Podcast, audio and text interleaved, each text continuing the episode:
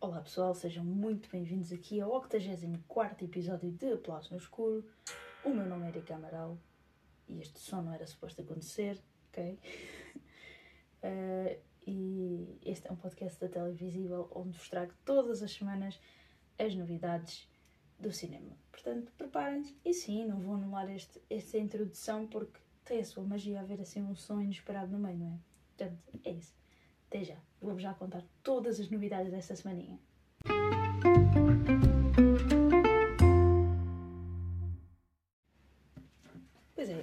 Esta semana vamos começar aqui por um filme de drama-comédia de 2016 que estreia apenas agora neste ano de 2023. Uh, Baden Baden ou Baden Baden, not sure, né? Um, depois de ser maltratada por uma atriz de sucesso e pelo produtor, Ana, de 26 anos, abandona o cenário do filme em que trabalha para regressar a Estrasburgo, cidade onde nasceu. Durante um verão escaldante, decide fazer uma pequena remodelação na casa de banho da avó, comer ervilhas e cenoura com ketchup, conduzir um Porsche, comer ameixas, dormir com a melhor amiga, perder a carta de condução e reatar com o ex-namorado. Um verão único e caótico durante o qual Ana tentará remediar a sua vida. Uau! Interessante. Né? Interessante. Ah, bora lá. Vamos agora para um filme do Caraças. Ahm, que, pronto, cujo, cuja sinopse é muito rápida, né? Um acidente bizarro força um produtor com má reputação a substituir o consagrado realizador do seu muito dispendioso e muito atrasado filme pela solução mais improvável. Pedro Alves, Eduardo Madeira, Ana Arbentinha, Hermano José, ah, entre tantos que pronto, não, não há forma de descrever. Pronto, vamos passar.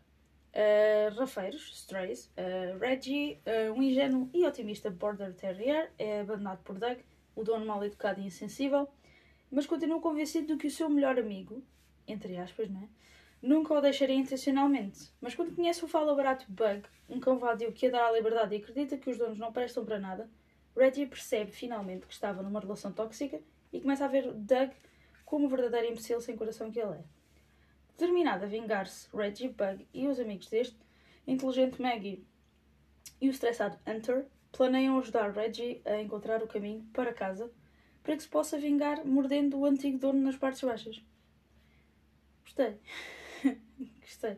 Boa. hum, Boa. Boa sinopse, né? Temos agora aqui Falcon Lake, romance drama. Bastien e Chloé uh, passam as férias de verão com as respectivas famílias numa cabana à beira de um lago no Quebec, assombrado por uma lenda. Apesar da diferença de idades, os adolescentes forjam um laço singular. Pronto a enfrentar os piores medos para conquistar um lugar no coração da mais velha e experiente Chloé, o jovem Bastien levará destas férias um turbulento despertar para a dor e felicidade da vida adulta. Este filme foi exibido na quinzena dos realizadores do Festival de Cannes mas parece muito fixe, digo já. Grande destaque desta semana, um filme que eu não dava nada por ele, mas que aparentemente está a mudar um bocado o paradigma da DC. Mais um filme da Warner Brothers com um grande sucesso, Blue Beetle. Uh, Jaime Reyes regressa da universidade cheio de aspirações para o futuro, mas descobre que a sua casa não está bem como a deixou. Enquanto tenta encontrar um objetivo de vida, vê-se inesperadamente na posse de uma antiga relíquia de biotecnologia alien- alienígena, o Besouro. Quando o besouro se liga à sua coluna vertebral, Jaime, Jaime passa a ter uma incrível armadura de poderes extraordinários e imprevisíveis que o torna no super-herói Blue Beetle. E é isso. É assim que, que se constrói uma boa origin story. Que agora fiquei curiosa para ver.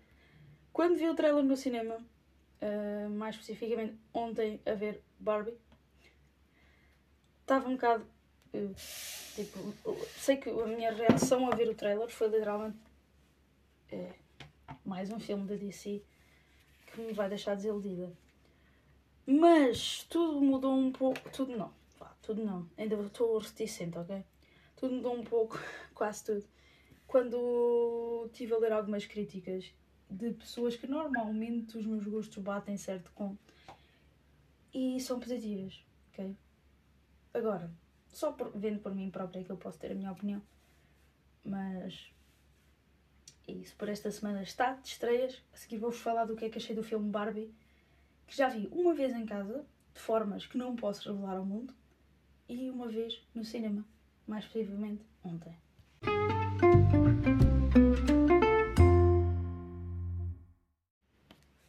Pois é, finalmente vi Barbie e vi duas vezes. Uma vez em casa, uma vez ontem no cinema, como já vos disse. E o que é que eu tenho a dizer sobre Barbie? Barbie é um filme um bocado diferente do que eu estava à espera, na, numa forma positiva. Uh, eu pensei que basicamente o filme Barbie ia ser apenas um filme feminista em que ia tentar puxar uh, todos os todo aquele tipo de, de clichês de ah, mulheres merecem isto, mulheres merecem aquilo, etc, etc. E não, vai por um caminho mais não tão óbvio uh, e tenta ter algumas metáforas para simbolizar isso. Sem spoilers, o que é que eu posso adiantar? Uh, o que acontece basicamente neste filme é que há um pensamento de alguém que está a brincar com aquela Barbie, que a gente conhece que é Margot Robbie, que interpreta, e hum, ela começa a ter pensamentos diferentes do que tinha na Barbie Land. Um, ela vai ter que ir ao mundo real, tentar descobrir o que é que se passou.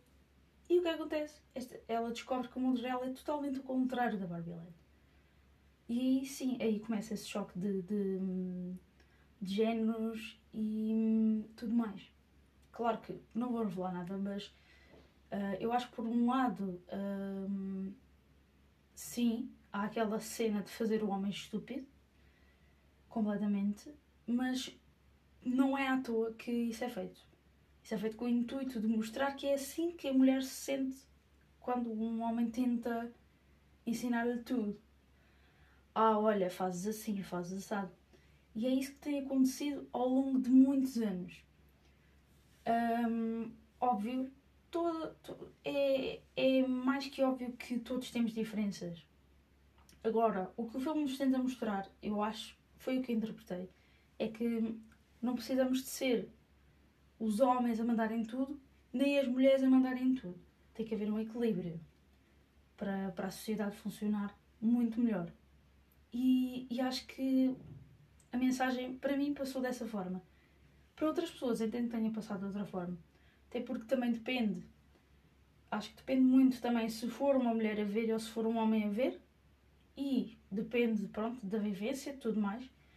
E da, das opiniões que tem, obviamente, também. Uh, e acho que pronto, isso vai influenciar um bocado e vai, vai abrir algumas. vai abrir muita subjetividade neste filme. Este filme tem muito para onde pegar, muito diálogo para fazer. E acho que é um dos filmes mesmo do ano que eu não esperava. Porque eu não gosto da Barbie. Eu nunca gostei de brincar com Barbies. Eu quando brincava com Barbies eu sim fazia, para quem viu, sim, eu fazia muitas weird Barbies Uh, cortava-lhes o cabelo, pintava-as, tirava uma perna e yeah, coisas que é, uh, não gostava de Barbies. Uh, porque, porque lá está, é aquela é a cena que eu, eu olhava para uma Barbie e eu não me sentia que aquele refletisse o que eu era. Portanto não fazia sentido sequer. Um, e é isso, é isso. O filme está muito bom. Um dos filmes do ano, sem dúvida. Greta Gerwig tem vindo a provar que é sem dúvida, sem dúvida alguma, uma das melhores realizadoras dos nossos tempos, da nossa geração, da nossa atualidade. Portanto, preparem-se, ela vai ainda trazer muita coisa boa, de certeza. Confio, estou a confiar. E é isso. Desta semana está. Muito obrigada por estarem desse lado e hum, já sabem. Beijinhos, abraços, mas acima de tudo, uh, beijos.